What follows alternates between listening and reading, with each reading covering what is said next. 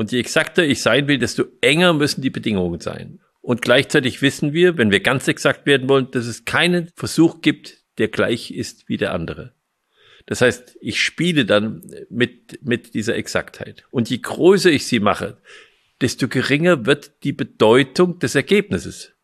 Weil das Leben außerhalb dieses konstruierten sagen wir, Beweisaufbaus ist ja ganz anders. Und das heißt, das Ergebnis, was ich hier mit Exaktheit habe, gilt nicht und immer weniger, je exakter es wird, für das normale Leben.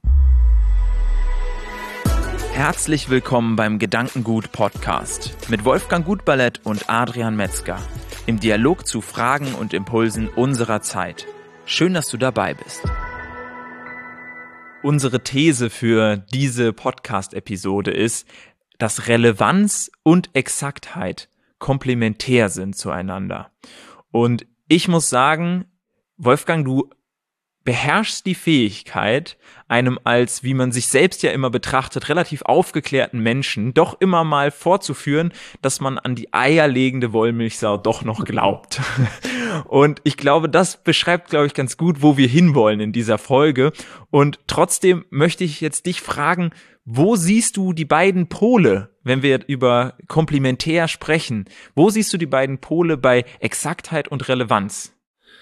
Ja, also es ist, finde ich, schön, das Beispiel von dem, was du gebracht hast. Mein Vater hat immer zu mir gesagt, Junge, du kannst den Sack mit sieben Zipfeln nicht haben. Du kannst nicht alles haben. Du musst dich entscheiden dafür, an welchen du ziehen willst. Und du kannst dich an allen ziehen. Das geht nicht. Was sind die Pole? Es gibt viele Pole, die sich so verhalten, so komplementär zueinander verhalten. Und dieser bezieht sich jetzt auf die Frage des Beweisens wenn wir etwas beweisen wollen, wenn wir ganz exakt etwas beweisen wollen, das heißt, dass es reproduzierbar sein muss, eigentlich von jedem. Und, und jeder, der das macht, äh, muss das Gleiche herausbekommen. Dann ist es bewiesen, dass es richtig ist. Wenn ich das steigere und ganz exakt sein will, dann muss ich Bedingungen schaffen, und die ganz genau beschreiben, unter denen das Experiment funktioniert. Und je exakter ich sein will, desto enger müssen die Bedingungen sein. Und gleichzeitig wissen wir, wenn wir ganz exakt werden wollen, dass es keinen Versuch gibt, der gleich ist wie der andere.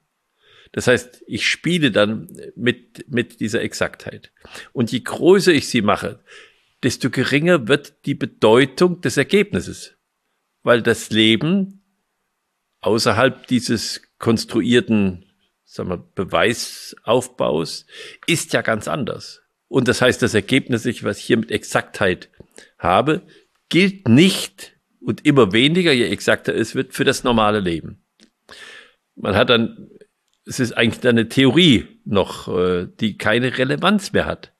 Ich kann nur sagen, das könnte im Leben ähnlich verlaufen wie in diesem Beweis, aber nur noch ähnlich und ich kann nicht mehr eins zu eins das übernehmen. Das heißt, die Relevanz wird kleiner, je größer die Exaktheit ist. Und es schließt sich gegeneinander aus. Und es gibt eine Reihe von, von Dingen im Leben, äh, die sich so verhalten. Eine der bedeutendsten vielleicht, die hat Aristoteles schon beschrieben, ist die Komplementarität von Freiheit und Sicherheit. Und wir können uns vorstellen, je weiter wir die Sicherheit treiben, desto mehr geht das Leben raus. Das heißt, wenn wir unser Leben immer mehr sichern wollen, dann entfernen wir uns immer mehr vom Leben im Sinne auch von Erlebbarkeit. Weil alles, was wir erleben, bringt Unsicherheit mit sich.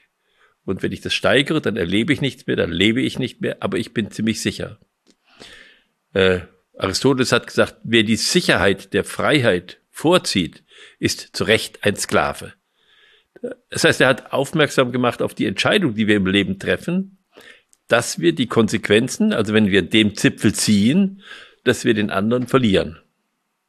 Und das ist, glaube ich, wichtig, dass wir uns das im Leben klar machen, weil das ist, die, diese Komplementarität ist ein Lebensgesetz. Und ich misstraue den Leuten, die mir versprechen, dass man an allen Zipfeln ziehen kann.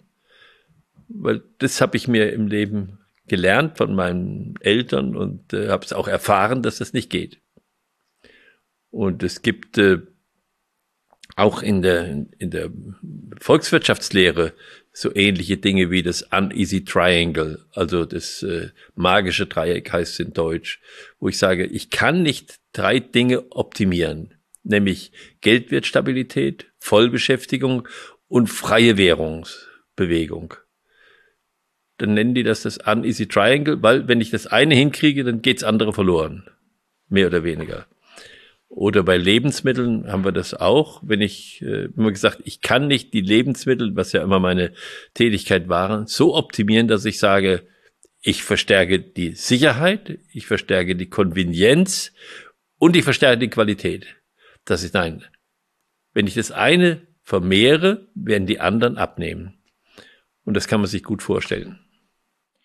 Und eigentlich wäre es ja also das eine ist sicherlich, dass es ein Dilemma dann ist. Man möchte vielleicht beides haben, man möchte Sicherheit und Freiheit haben, man steht dazwischen und überlegt jetzt, okay, wie viel von welchem, weil dann geht mir ja auch immer was verloren. Ein Zipfel verliere ich dann, ja. Und dann muss ich überlegen, wie weit ziehe ich an beiden Zipfeln und wo finde ich jetzt einen entsprechenden, ähm, wie wir bei aus der Videoproduktion vielleicht sagen würden, Sweet Spot, also einen möglichst guten Punkt, wo das Licht gut aussieht, wo der Ton gut ist und wo ich auf, dem Kam auf der Kamera auch gut zu sehen bin. Und letzten Endes müssen wir dann überlegen, wie oft fallen wir entweder selbst darauf rein oder machen uns das Leben vielleicht erstmal einfach, uns dieses Dilemma gar nicht bewusst zu machen und auch uns nicht dann bewusst zu entscheiden.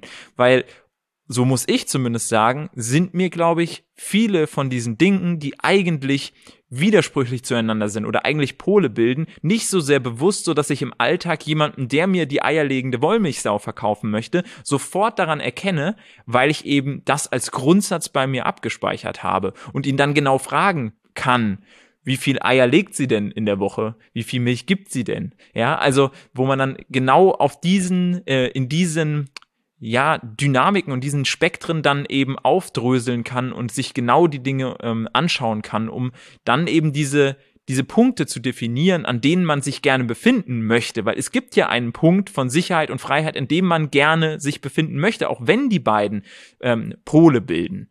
Was würdest du sagen? Wie, wie siehst du diese Thematik? Ist das etwas, was uns stärker verloren geht? Und wenn ja, warum gehen wir damit nicht so bewusst um, wie wir es eigentlich könnten, weil wir ja viele Dinge wissen, dass sie sich so zueinander verhalten? Weil wir sehr gutgläubig sind und alle möglichen Geschichten der Menschen trauen, die uns erzählen, es ginge beides. Äh, und weil wir nicht nachdenken und das nicht prüfen. Und ich äh, bringe ein Beispiel, wo man das ganz gut sehen kann wenn ich eine Treppe habe, die jetzt äh, in verschiedenen, über verschiedene Ebenen von oben nach unten läuft, dann kann ich sagen, ja, diese Treppe, das ist ja ohne Geländer gefährlich, da mache ich ein Geländer dran. Das ist eine große Zuwachs an Sicherheit. Es kann niemand von der einen auf die andere Stufe, die ja schon weiter unten ist, runterfallen. Es ist zugleich eine arge Beschränkung für junge Leute, die wenn sie da runtergehen, die letzten drei Stufen wahrscheinlich nicht mehr um die Ecke rennen würden, sondern die würden schon, wie man das ja bei so Zickzack wegen den Berg hoch auch sieht, ne, die würden dann einfach an einer bestimmten Stelle abkürzen und dann die letzten drei Stufen nicht mehr die Treppe runtergehen, sondern gleich auf die nächste gegenläufige Treppe springen und auch da drei Stufen einsparen und hätten das viel schneller und viel beweglicher, wären sie die Treppe runtergegangen. Aber da, wo ich da die Sicherheit einrichte, habe ich die Freiheit dazu begrenzt diese Entscheidung, die ich treffe, die ja völlig berechtigt ist und wir, wir messen das, was ist jetzt wichtiger, ne, diese, diese Abkürzung oder die Sicherheit der Menschen, haben wir uns für die Sicherheit der Menschen entschieden. Das ist in Ordnung. Es ist nicht irgendwie negativ. Es ist nur die Frage, kriege ich das noch mit? Ist mir das noch klar? Wenn ich das nicht mitkriege, dann erzählen mir die Menschen, dass es so gut wäre, wie sie sich denken. Und ich sage, nein, ich bin in Bolivien gewesen, ein paar Jahre, weil ich dort eine Landwirtschaft betreut habe. Und wenn ich dort gereist bin, mit einem Sessel auf dem Pickup hinten drauf und wir über völlig äh, schwieriges Gelände gefahren sind, dann habe ich immer mal nach Hause gedacht und habe gesagt, wenn die mich sehen würden jetzt, äh, die würden sagen, der ist ja völlig verrückt. Das kann man doch nicht machen. Das kann man doch nicht machen. Das ist dort völlig natürlich. Und deshalb kann man auch nicht sagen, Sicherheit ist da und da gleich das ist ganz, ganz unterschiedlich. Und ich habe die Geschichte mir sagen lassen von einem Professor, der mit seiner Gruppe, mit seiner Expertengruppe in, in ein sehr einfaches Ausland gefahren ist und die haben ein Unternehmen besichtigt und ähm, die Gruppe war schon da und die haben noch auf jemanden gewartet und der war nicht da und dann sind die in den Aufzug gestiegen und wollten dann eben die Besichtigung beginnen. Und in dem Augenblick kommt der angesprungen und wie das in Deutschland üblich ist, hält sein Bein in die zugehende Tür und das Bein war ab. Weil nämlich dort der Aufzug nicht hält. Ja, und da sieht man, was für, was für Vorstellungen von Sicherheit bei uns da sind, die uns leichtfertig machen, wohingegen, wenn ich in einer anderen Situation bin, ich ganz andere Sicherheitsvorstellungen haben muss und kann und mich darauf einstellen muss. Und diese Beweglichkeit müssen wir auch haben. Das heißt, wir müssen eigentlich trainieren, dass wir nicht so viel Sicherheit brauchen und mehr Freiheit haben können. Und das müssen wir immer wieder abwägen. Die Geschichte finde ich schon sehr beeindruckend, weil wir dann quasi schon sagen, wir haben äh, in unserer Gemeinschaft einen gewissen Status quo an Sicherheit, den, auf den wir auch stolz sind ein Stück weit und dass wir auch als, ähm, als, ja, wo wir sagen, da haben wir was erreicht. Aber ich glaube, wenige Leute sehen sozusagen die Dinge, die wir dadurch nicht mehr haben. Also quasi die, die Kehrseite davon. Das ist nicht so allgegenwärtig, das wird uns nicht so bewusst. Und dazu kommt ja dann auch immer die Frage, jeder für sich kann das ja entscheiden, zu sagen, okay, ich gehe nur meine Treppe, ich bin jung, ich mache mir die Treppe so, dass ich abkürzen kann. Dann werde ich älter, dann baue ich mir die Treppe so, dass ich eben immer einen Handlauf habe. Und jetzt kommen wir natürlich zu der Frage, wie ist das, wenn ich Entscheidungen für andere treffe? Du hast zum Beispiel große Unternehmen geleitet, Verantwortung für viele Mitarbeiter gehabt. Da müssen auch Entscheidungen, die vielleicht für alle mehr oder weniger gleich sind, getroffen werden. Und sie werden getroffen für eine größere Anzahl an Menschen, wo man sagt, man kann nicht den Jungen jetzt da abkürzen lassen, weil man sagt, die Sicherheit hier geht vor von vielleicht den älteren Leuten, ja.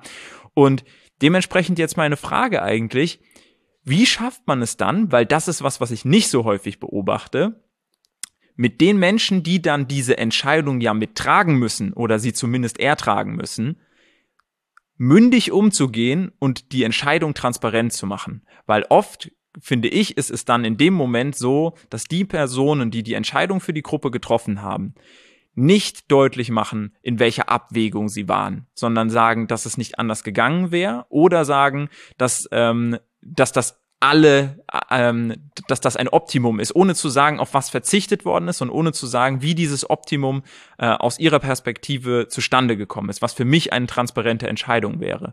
Ähm, wie hast du das selbst gehandhabt und siehst du das selbst auch als einen wichtigen Prozess, dass man eben mitgehen kann und dann eben auch sagen kann, wenn ich jetzt in einer anderen Umgebung bin, dann stelle ich eben nicht mein Bein in die Aufzugstür. Ja, da gibt es natürlich unterschiedliche Situationen im Leben. Ähm, ich muss immer sehen, dass ich es begründe. Und begründen heißt, ich muss einen Grundsatz haben. Und diesen Grundsatz muss ich hinstellen. Und diesen Grundsatz stelle ich dann in verschiedene Situationen. Und in verschiedenen Situationen wird er unterschiedlich wirken. Und das muss, kann ich transparent machen. Ich kann sagen, hier in der Situation ist es so, dass es der Grundsatz, der bleibt ja als Grundsatz immer bestehen. Aber ich muss ihn anders interpretieren. Und äh, das machen wir nicht, weil wir oft gar keine Grundsätze haben und wir gar nicht wissen, was dahinter der Grundsatz ist. Und dass wir das, dass wir damit spielen müssen. Wir gehen mit Grundsatz immer mehr sozusagen in die Wirklichkeit. Und wenn es unterschiedliche Wirklichkeiten sind, in denen ich stecke, dann gehen wir unterschiedlich weit in dem Grundsatz, enger oder weiter. Lebendig denken kann man da nur sagen. Das ist die Herausforderung an, an dieser Stelle dass wir das äh, immer wieder miteinander abwägen. Und jetzt, wenn wir jetzt mal dran denken an diese Frage, die uns im Augenblick auch beschäftigt, äh, mit, mit der Pandemie. Wie gehen wir damit um? Glauben wir, dass wir sie ausrotten können? Ist das ein realistisches Bild, dass wir etwas ausrotten? Welche Krankheiten haben wir ausgerottet? Es gibt schon einige, die sehr reduziert sind. Es gibt jetzt auch welche, die äh, nach fünf Jahren auf einmal wieder auftauchen, wo wir geglaubt haben bei Ebola, dass wir sie ausgerottet haben und auf einmal ist sie wieder da. Ähm, also wir werden je nach unserer Lebensweise immer, immer Widerstände im Leben begegnen. Und wir müssen lernen, mit diesen Widerständen umzugehen. Wir, wir müssen lernen, mit ihnen zu leben und sie nicht umzubringen. Äh, das ist, glaube ich, ein, ein Bild, was wichtig ist im Leben, dass wir das nicht ein für alle Mal äh, den Schaden von uns fernhalten können, sondern die Fragen stellen sich immer wieder neu und wir müssen immer bereit sein, mit den schädigenden Situationen so umzugehen, wie es für mein Leben möglich ist, wie es für mein Leben gut ist und ich bin da selbst verantwortlich, auch entsprechend vorsichtig zu sein. Man kann sich ja auch vorstellen bei der Treppe, dass man den kein Geländer macht, sondern dass man sagt, wir machen einen Gang für ältere Menschen, nur mal kreativ zu sein, oder wir sagen denen, die müssen halt am der Wandlauf sich festhalten, ja, und äh, dürfen halt nicht äh, sozusagen an den Rand gehen, wo man runterfallen kann. Ähm, ich habe einen, einen Teich angelegt bei einem Gebäude und dann hat man mir gesagt, das dürfte ich nicht machen, ich müsste da einen, einen Zaun drum machen. Da habe ich gesagt, das ist ja das Letzte, wenn wir jetzt um diesen schönen Teich auch noch einen Zaun drum machen. Und dann habe ich, der war ja nur ein Meter tief, aber ich habe einfach, um das zu karikieren, haben wir einen großen Rettungsreifen hingehängt, sozusagen, damit jemand drin ist, dass man ihm den Rettungsreifen zuwerfen kann. Also manchmal muss man dann sehen, wie man mit solchen Verrücktheiten und solchen, solchen Auflagen auch, auch kreativ umgeht, um ein Beispiel zu sagen, wie man, wie man damit spielen kann. Ja, vielen Dank für deine Perspektive. Was für mich auf jeden Fall klar geworden ist, wir brauchen Vielleicht haben wir auch schon Grundsätze in vielen Dingen, aber wir brauchen zumindest ein besseres Bewusstsein der Grundsätze und vor allem ein Bewusstsein der Grundsätze derer, die Entscheidungen treffen, die auch für uns relevant sind. Und uns wirklich überlegen, ähm, sind das Grundlagenentscheidungen oder wird hier ähm, oder gilt hier eigentlich jedes Argument, was so dienlich ist, um irgendeine Entscheidung in die Richtung zu bekommen, wo man sie jetzt haben möchte. Aber geht man ein, oder ja, kommt man so tief, dass man wirklich bei einem Grundsatz landet? Oder reicht das einfache Argument an der einen oder anderen Stelle mit einem entsprechenden Interesse dahinter schon aus, um dann die Entscheidung in die entsprechende Richtung ähm, zu bewirken? Ja. Und den Wert der Freiheit dabei nicht unterschätzen, weil der Freiheit zugleich bedeutet, dass Individualität gefördert wird und dass ich lernen kann. Wenn ich ganz in der Sicherheit bin, dann lerne ich nicht mehr wie ein Kind, was äh, mit einem solchen Kopfschutz rumläuft, am Ende nicht mehr die Gefahr gelernt hat, dass es irgendwo anstößen kann. Vielen Dank dir, Wolfgang. Vielen Dank dir auch als Zuhörerin, als Zuschauerin, dass du hier bei unserem Podcast wieder mit dabei warst. Es würde uns sehr freuen, auch wenn du beim nächsten Mal wieder einschaltest, entweder auf unserem Gedankengut YouTube-Kanal oder auch auf allen Podcast-Plattformen sind wir da vertreten. Man findet uns unter Gedankengut und wir würden uns freuen, wenn du wieder mit dabei bist.